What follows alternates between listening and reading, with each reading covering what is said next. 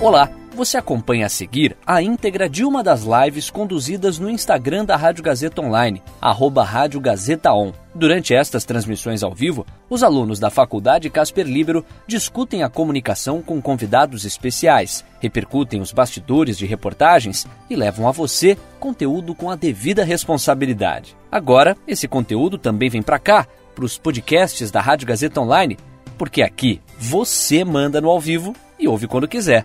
Boa live para você!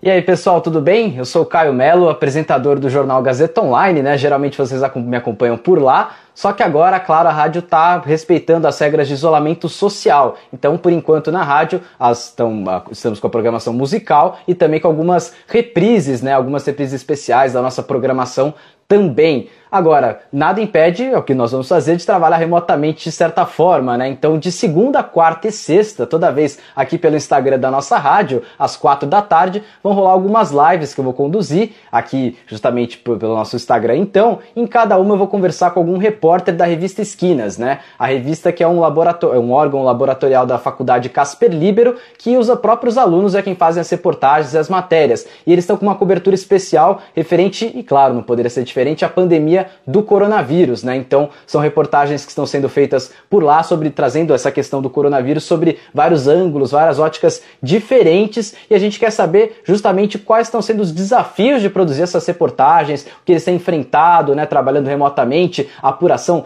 Será que está mais difícil? Então a gente vai descobrir, tentar descobrir isso então toda segunda, quarta e sexta, cada vez com um repórter diferente, sobre uma reportagem diferente. Eles, têm, eles que têm feito um trabalho excepcional também, né?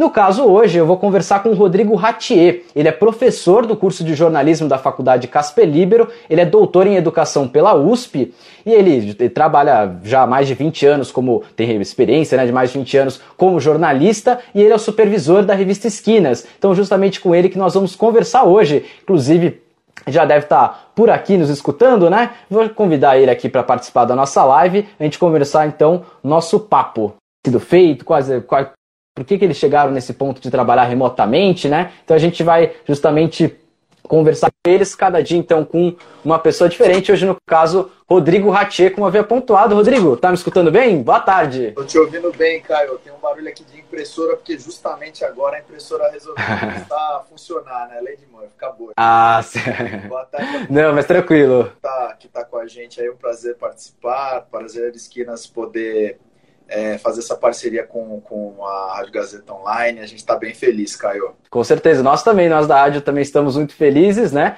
E essa questão do barulho externo, fica tranquilo, Rodrigo. Às vezes aqui também passa um carro na rua, enfim, carro de som, né? A gente vai ter essas, essas questões, mas não tem problema nenhum, vai, a gente vai seguir com o nosso papo normalmente.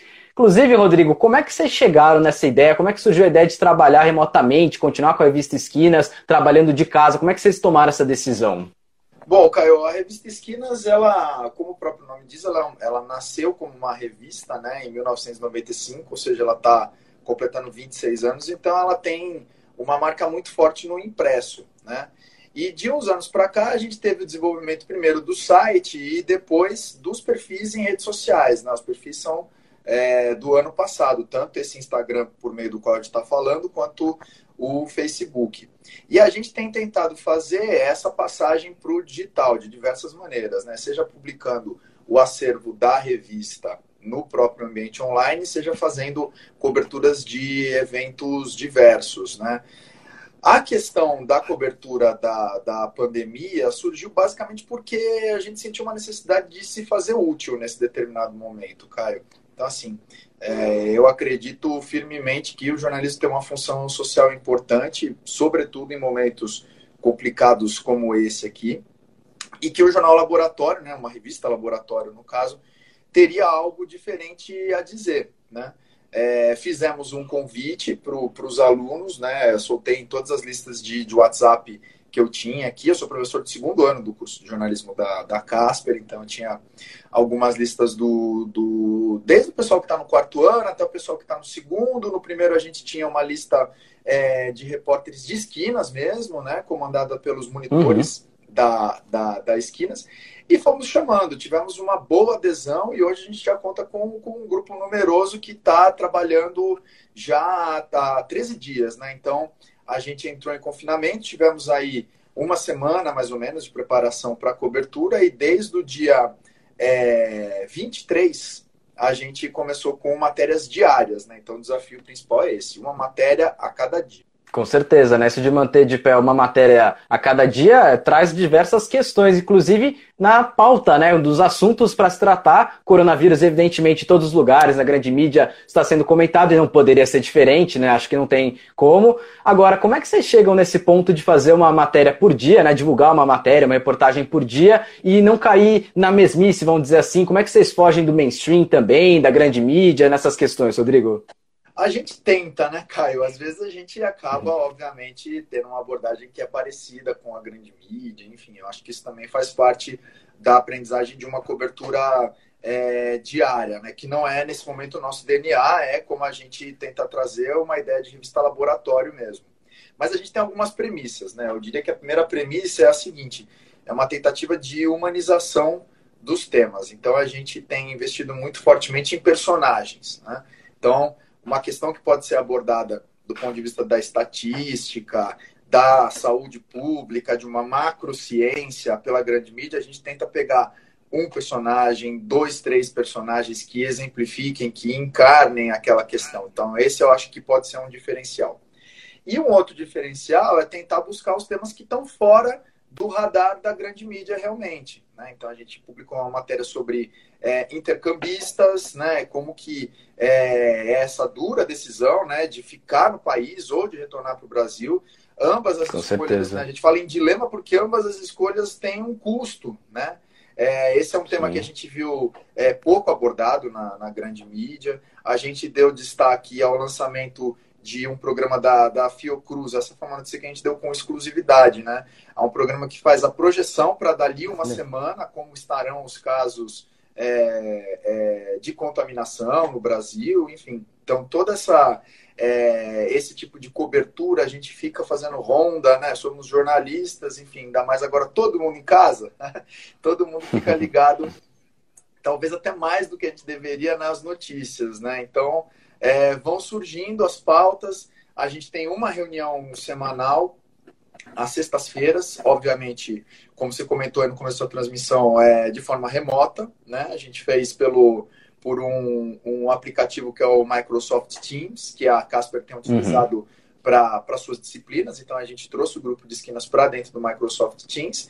E um grupo de, de zap, né, cara? Que não para, o pessoal vai sugerindo, a gente vai discutindo matérias no próprio grupo, vai sugerindo fontes, enfoques, enfim. É um trabalho bem dinâmico mesmo. Com certeza. Você até comentou dessa questão da reportagem humanizada, ser o diferencial de vocês e a busca das fontes. Só que tem agora um problema dessa pandemia que justamente é impossível. Agora, nesse momento, é impossível reportar, é, os repórteres irem é, fazer entrevistas pessoalmente, presencialmente, e até talvez tenha um pouco de dificuldade em chegar nas fontes. Então, tem sido realmente uma grande dificuldade? Vocês têm é, superado ela com mais facilidade? Como tem sido esse processo da busca das fontes que são tão fundamentais para o jornalismo, né? Caio, com certeza é uma dificuldade, né? Eu acho que a humanização ela ganha muito.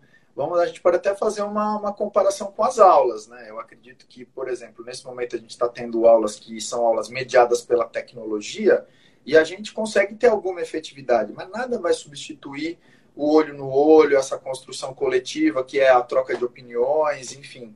Então, acho que, uhum. num certo sentido, o que vale para a aula e que vale para uma série de outras atividades vale também para a reportagem. A humanização, ela se faz, sobretudo, é, pessoalmente, porque a gente consegue estabelecer uma outra conexão com o entrevistado, né?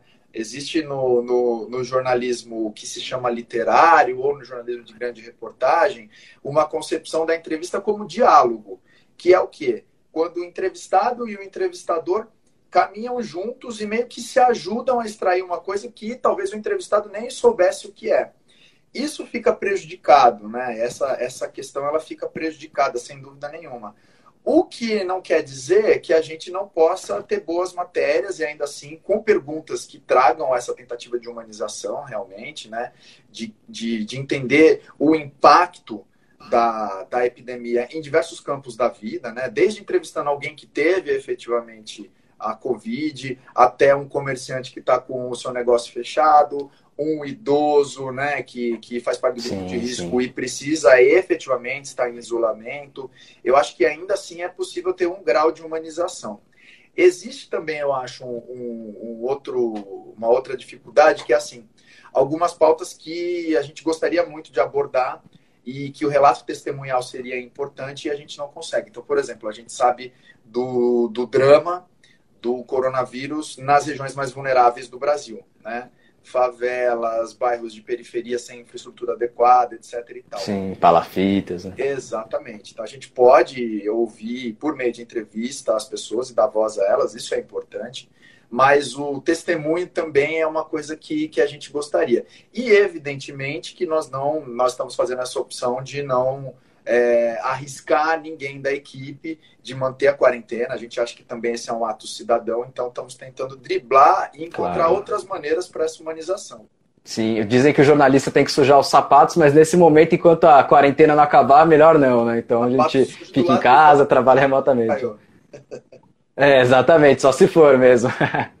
e, Rodrigo, você comentou também da questão do, de ouvir quem já teve a Covid e tudo mais. Isso me lembra uma reportagem de um case de sucesso de vocês, que foi aquela reportagem do Casperiano, né, do aluno da, da faculdade que teve coronavírus, chegou aí para UTI, já está tudo bem com ele, já está bem, já recebeu alta e tudo mais mas foi uma reportagem de, que teve bastante audiência, teve bastante replicação nas mídias sociais, né? Então eu queria até que você contasse um pouco os bastidores dessa reportagem especificamente agora. Legal, Caio. Essa reportagem, quem trouxe para a gente foi a Fernanda Almeida, que é, é monitora do, do, do, nosso, da nossa revista Laboratório, ela é aluna do segundo ano e nossa monitora.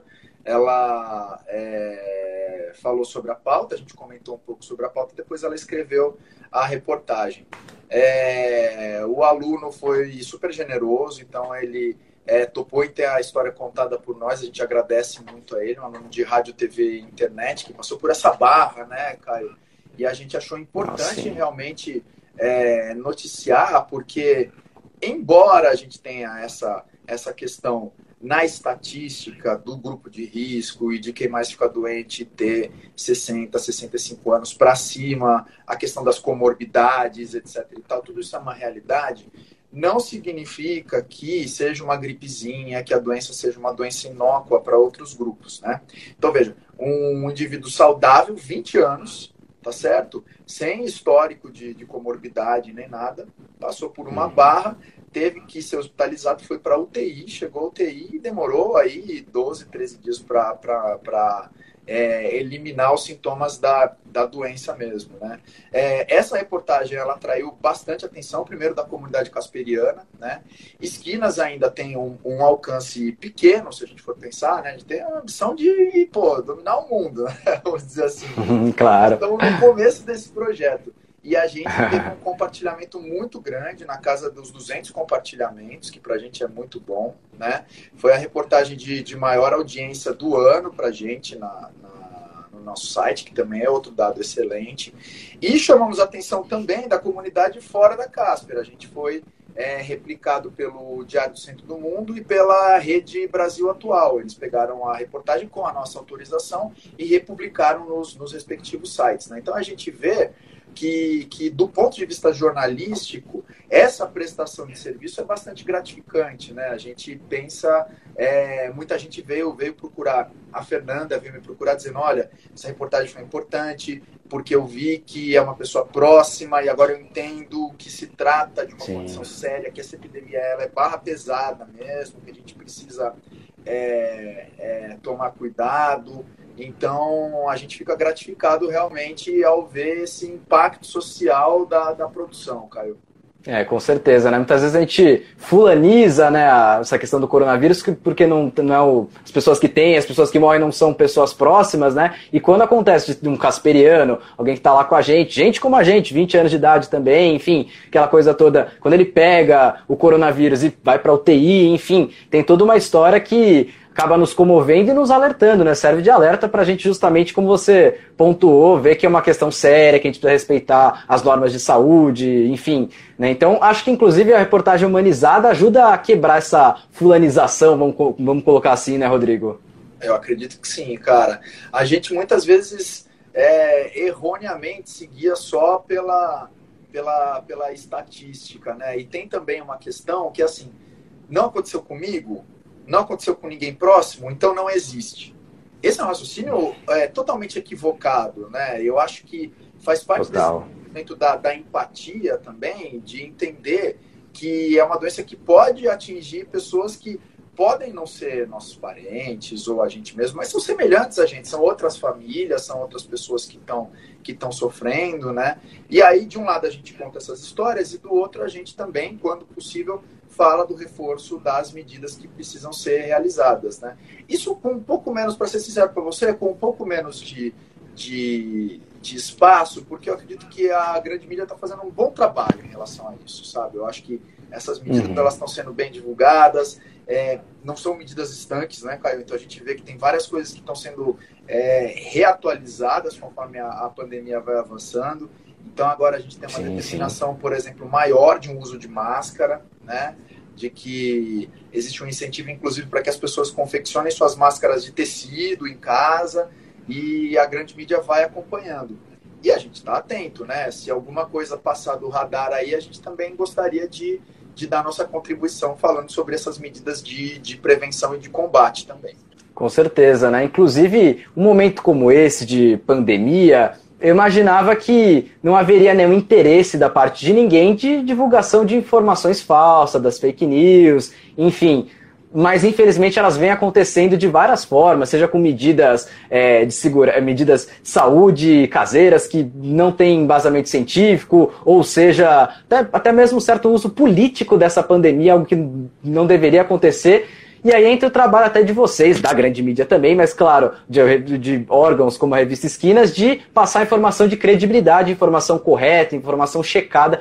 Qual que é o maior desafio nesse ponto agora de trazer uma informação que tenha embasamento, que seja uma informação que seja relevante e ao mesmo tempo talvez não assuste tanto as pessoas, enfim, tem muito aquela questão de dar informação, mas ao mesmo tempo não é, infoxicar, né, que tem esse conceito no jornalismo, né, que é de justamente é tanta informação que a pessoa não sabe mais qual é a correta, enfim, acaba ficando muito preocupada. Como que funciona isso, Rodrigo, na, no, no trabalho de vocês? Eu acho que tem uma parte dessa questão da infoxicação, de ter muita informação, de ficar alarmado, que a gente não tem muito controle. Tem a ver com as pessoas que consomem. Então, não é uma providência boa, no meu entendimento, você ficar o dia inteiro acompanhando o número de mortos e o avanço, etc. e tal, porque são as perspectivas ainda são negativas. No Brasil, é, parece que as medidas de, de, isolamento social de fato estão segurando um pouco a, a pandemia, mas a gente espera aí, Caio, para as duas próximas semanas, um cenário difícil, muito difícil. Então, todas as fontes que a gente conversa, da Secretaria de Saúde, a gente entrevistou um, um, uma profissional é, de um hospital de referência para a Covid em São Paulo, e a perspectiva é essa. Semana do dia 20 vai ser uma semana em que nós vamos estar tá chegando no pico dos casos, né? Então, uma coisa é saber que a perspectiva é negativa, outra coisa é você ficar se alimentando dessa negatividade o dia inteiro. Isso não é bom, né? Claro, claro. Vai levar, no meu entendimento, ao pânico. E o pânico não é um bom conselheiro, né, cara? O pânico, ele paralisa a gente. O que, que o jornalismo pode fazer para combater esse tipo de coisa? Eu acho que a primeira coisa é tentar fugir da armadilha do sensacionalismo, né? Então, acho que é importante a gente humanizar e trazer o caso de vítimas também, mas não fazer disso um, o que a gente fala no, na, no jargão, né, um espreme sai sangue. Então fazer só história de desgraça, só gente morrendo, etc e tal. Claro, claro. Não é um serviço de, de utilidade pública, não é uma prestação de serviço, eu penso. Uma coisa é o alerta, a outra coisa é você lucrar em cima do sofrimento e das mortes. Então eu acredito que o jornalismo pode, é, vamos dizer assim, resistir a essa tentação, porque é uma tentação o sensacionalismo mesmo, né? E, Com certeza. e num segundo momento, fazendo a lição de casa, cara. Que é assim, o que, que é o jornalismo? O jornalismo é uma tarefa que se dispõe a ser um relato da realidade. Como é que esse relato da realidade é feito? Por meio do testemunho, por meio da pesquisa, por meio da entrevista com profissionais é, com credibilidade, abalizados, especialistas da área, enfim. Então, fazendo o discurso jornalístico realmente, fazendo as tarefas típicas do jornalismo, que, obviamente, não estão no escopo de quem produz fake news, por várias razões, inclusive razões políticas, é, como essas que você mencionou. Com certeza. E é bom, só para a gente lembrar aqui o pessoal, Rodrigo, que eles podem interagir, claro, aqui pelos comentários da live, né? Exemplo do que está fazendo, por exemplo, o Roberto, o Agnoel também, várias pessoas mandando mensagem aqui, Mari Galvão, enfim, pode mandar mensagem, inclusive a pergunta para a gente dar uma incentivada aqui no nosso debate, na nossa, nossa conversa, né? Que tá, por enquanto está sendo muito boa, né? Vale pontuar essa questão. Rodrigo, de novo na questão das fontes, você comentou que sempre fontes qualificadas, é, especializadas, você comentou do Ministério da Saúde, uma, é, um hospital de referência também. Esse é um pessoal que, evidentemente, nesse momento tá, acaba tando, ficando sobrecarregado, porque todo mundo vai querer essas boas referências, essas boas fontes, por ser a Esquinas um órgão é, estudantil, digamos assim, laboratorial de uma faculdade universitária, enfim, é, isso acaba ajudando ou dificultando vocês nesse processo de conseguir essas boas fontes, essas boas referências da saúde, da economia, enfim, independente do, do ângulo que a gente for observar a pandemia? Qual é a sua opinião a esse respeito? Perfeito. Em geral é um problema, né, Caio? Então, assim, a gente sempre é, pede para que os alunos se apresentem como repórteres, porque eu efetivamente acho que são repórteres, certo? Quem que é o, o, o repórter? Obviamente que existe uma formação em jornalismo, que é a formação que qualifica, e no meu entendimento ela é indispensável, mas a partir do momento em que você está utilizando os procedimentos profissionais de jornalismo, você está fazendo reportagem. Né? Então, que se apresentem como repórteres, mas sempre tem uma barreira que, assim, mesmo que você, que eu não esteja falando de um veículo laboratorial, eu estou falando de um veículo de menor alcance, as portas não vão se abrir automaticamente. Né? Isso é uma coisa que a gente vivencia não apenas agora durante a pandemia, mas eu diria que durante a atuação é, como um todo em esquinas. Né? Agora, o que eu tenho percebido, e isso me deixa é, contente, é assim, o, essa abnegação dos profissionais da saúde, sabe? Então, é, me parece que tem um entendimento de que a situação é grave e de que a contribuição que eles puderem dar será valiosa nessa, nesse momento. Então a gente conseguiu entrevistar a gente do, do, do ligado à faculdade é, de enfermagem do Albert Einstein, gente da Fiocruz, né, que é um órgão de referência em termos de, de é, moléstias infecciosas e, e, e, epidemias, né? A gente até o momento tem sido bem recebido por, por esses veículos, né? Eu acho que todo mundo está dando vamos dizer assim, um tostão a mais né, do seu trabalho, é, uma, uma gota de suor extra, assim, e a gente tem se sentido contemplado realmente com a atenção que a gente tem recebido desses especialistas, que mais do que nunca, como você mencionou, são essenciais, né, cara? Se tem alguém que vai ajudar a tirar a gente do buraco, são as pessoas que estudam esse negócio, são as pessoas que fazem disso uma profissão de vida, que tem uma trajetória de pesquisa, que muitas vezes também estão tentando entender por quê? Porque é, um, é um, uma condição e, e um vírus que não está inteiramente esclarecido, certo? Então, Exato, não tem vacina, tratamento é muito escasso. Então, só algumas coisas para a gente pontuar, por exemplo. É, qual que é a ação da, qual que é a importância da temperatura na disseminação? Não está inteiramente claro. Qual que é a, a taxa de letalidade? Não está inteiramente claro, certo? Qual Varia, é a curva de subida e de descida de um primeiro ciclo? Não está inteiramente claro. Vai haver um ciclo de rebote? A maioria das pessoas acredita que sim. Mas como? Qual que é o tamanho da quarentena? Ou seja, tantas questões em aberto, né, Caio, que assim, a gente precisa cada vez mais recorrer às pessoas que estão, cara, queimando o neurônio nesse momento para entender como que a gente dá boas sugestões de políticas públicas, né? Porque nós estamos vendo o mundo inteiro parar. E, no meu entendimento, por boas razões, por razões humanitárias, né? em defesa da vida, né?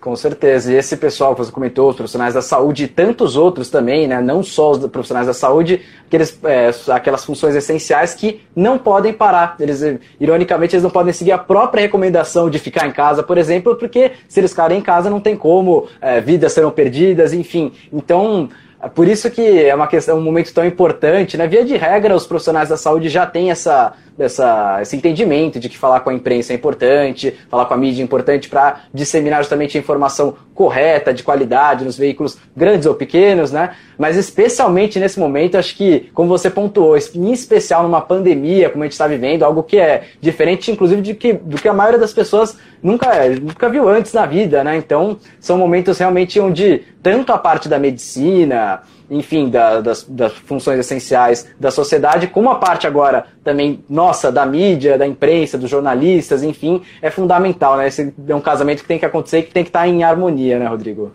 Com certeza. Eu acho que a gente, inclusive esse momento aqui, né, caiu de forças, e aí eu, eu parabenizo e agradeço a Rádio Gazeta, na sua pessoa, na pessoa do Robertinho, do Léo Levati, com essa tentativa de também, né, todo mundo se adaptando, a rádio também se adaptando a essa questão é, do trabalho à distância, né, dessa busca por uma, uma reinvenção, isso também de relevância social. Não é à toa que o jornalismo, que é a transmissão de informações, na maioria dos decais, foi preservado como atividade essencial, que não pode parar. E, de fato, a informação de qualidade, nesse momento, não pode parar. Exatamente, Rodrigo. E da nossa parte, isso é totalmente recíproco, né? Que a gente tem que aplaudir de pé o trabalho que vocês vêm trazendo, vêm realizando, mesmo que remotamente. Como a gente comentou, todo dia, pessoal, é, é, realmente uma coisa admirável. Todo dia uma reportagem diferente, uma matéria diferente sobre o coronavírus, só, só que com ângulos diferentes. Já falaram da economia, já falaram de casos especiais, já falaram da questão da saúde. Então, uma questão que não só a gente agradece a, sua participação nessa live de hoje, Rodrigo, e não só agradece a sua participação, como parabeniza você e o restante do pessoal da revista Esquinas que está participando e fazendo os voluntários da Casper Libero também, estão colocando a mão na massa nesse momento, né? Então, aqui é um trabalho em conjunto conjunto. Eu fico muito contente de estar tendo essa oportunidade de unir justamente a Rádio Gazeta Online e também a Revista Esquinas, dois órgãos muito importantes da faculdade, né? Ah, com certeza. Você conte com a gente aí, a rádio pode sempre, é, sempre foi um, parceiro importante, agora ainda mais. E acho que você falou uma, uma, uma verdade que é o que eu gostaria de deixar como mensagem final realmente, né? É o trabalho em equipe, o meu agradecimento gigante para vocês e para essa equipe que está que tá de voluntário mesmo. É um grupo muito vivo, o pessoal está afim de fazer as coisas. Hoje nós somos 28 já, começamos eu e os quatro monitores de esquinas e rapidamente, olha só, né? Então não tem nem 10 dias de cobertura, temos 12 matérias publicadas. É, teve dia que a gente publicou mais de uma, viu, Caio? Então, assim, então o pessoal está com apetite mesmo é, tem se juntado, tem percebido o, a importância de, de, de, da gente passar informação de qualidade nesse momento. E para quem ensina jornalismo, para quem é jornalista, isso é muito gratificante. Então, apesar da dureza do momento, é um momento também de, de reconhecimento da importância, eu acho, dessa maneira. Exatamente, por um lado, por uma ótica preocupação do momento, e claro, por outro, tantas ações positivas que vêm sendo feitas também em diversos assuntos, né? Pessoal, a gente vai ficando por aqui, então essa live de hoje vai chegando ao fim. Te agradece demais a participação de vocês que acompanharam essa live. Lembrando que a gente volta na quarta-feira, quatro da tarde, de novo aqui pelo Instagram da Rádio Gazeta Online. A gente vai conversar com outro repórter da revista Esquina sobre alguma matéria, alguma reportagem. A gente vai trazer e preparar um conteúdo especial para vocês. E essa live, quem está chegando agora, algumas pessoas chegando agora, enfim, algumas que chegaram no meio do caminho, vai ficar disponível aqui pelo Instagram nas próximas 24 horas, mas também passando esse prazo, a gente vai subir subir lá no YouTube, vai estar disponível no YouTube também para você acompanhar com mais calma também. Então, tanto aqui pelo Instagram as próximas 24 horas, como lá pelo YouTube também vai ficar disponível essa live, assim como as próximas, claro. Então, só relembrando, dia 8 de abril, que é a próxima quarta-feira, a próxima live, 4 da tarde aqui comigo, algum outro repórter de esquinas. Rodrigo, então a gente agradece novamente a sua participação. Obrigado mesmo, foi um papo muito importante, muito bacana. Pra gente, a gente começou com o pé direito, podemos dizer, né? Podemos entender assim. Legal, Caio. Eu que agradeço, parabéns pelo trabalho. Um abraço para você, para o Robertinho, para o Léo, para tudo, para Elô, para toda a equipe da, da, Rádio Gazeta um trabalho admirável que vocês fazem e estamos juntos para unir esforços, porque união nesse momento realmente pode fazer diferença. Com certeza, Rodrigo. Então é isso daí, pessoal. A gente vai ficando por aqui. Tchau, tchau. E aí, curtiu? Essa foi a íntegra de uma das lives conduzidas no Instagram da Rádio Gazeta Online, arroba Rádio Gazeta On. Siga a gente por lá e fique ligado nas novidades. São os alunos da Faculdade Casper Libero com a mão na massa para levar a você um conteúdo de qualidade. Podcasts Rádio Gazeta Online. Você ainda mais conectado.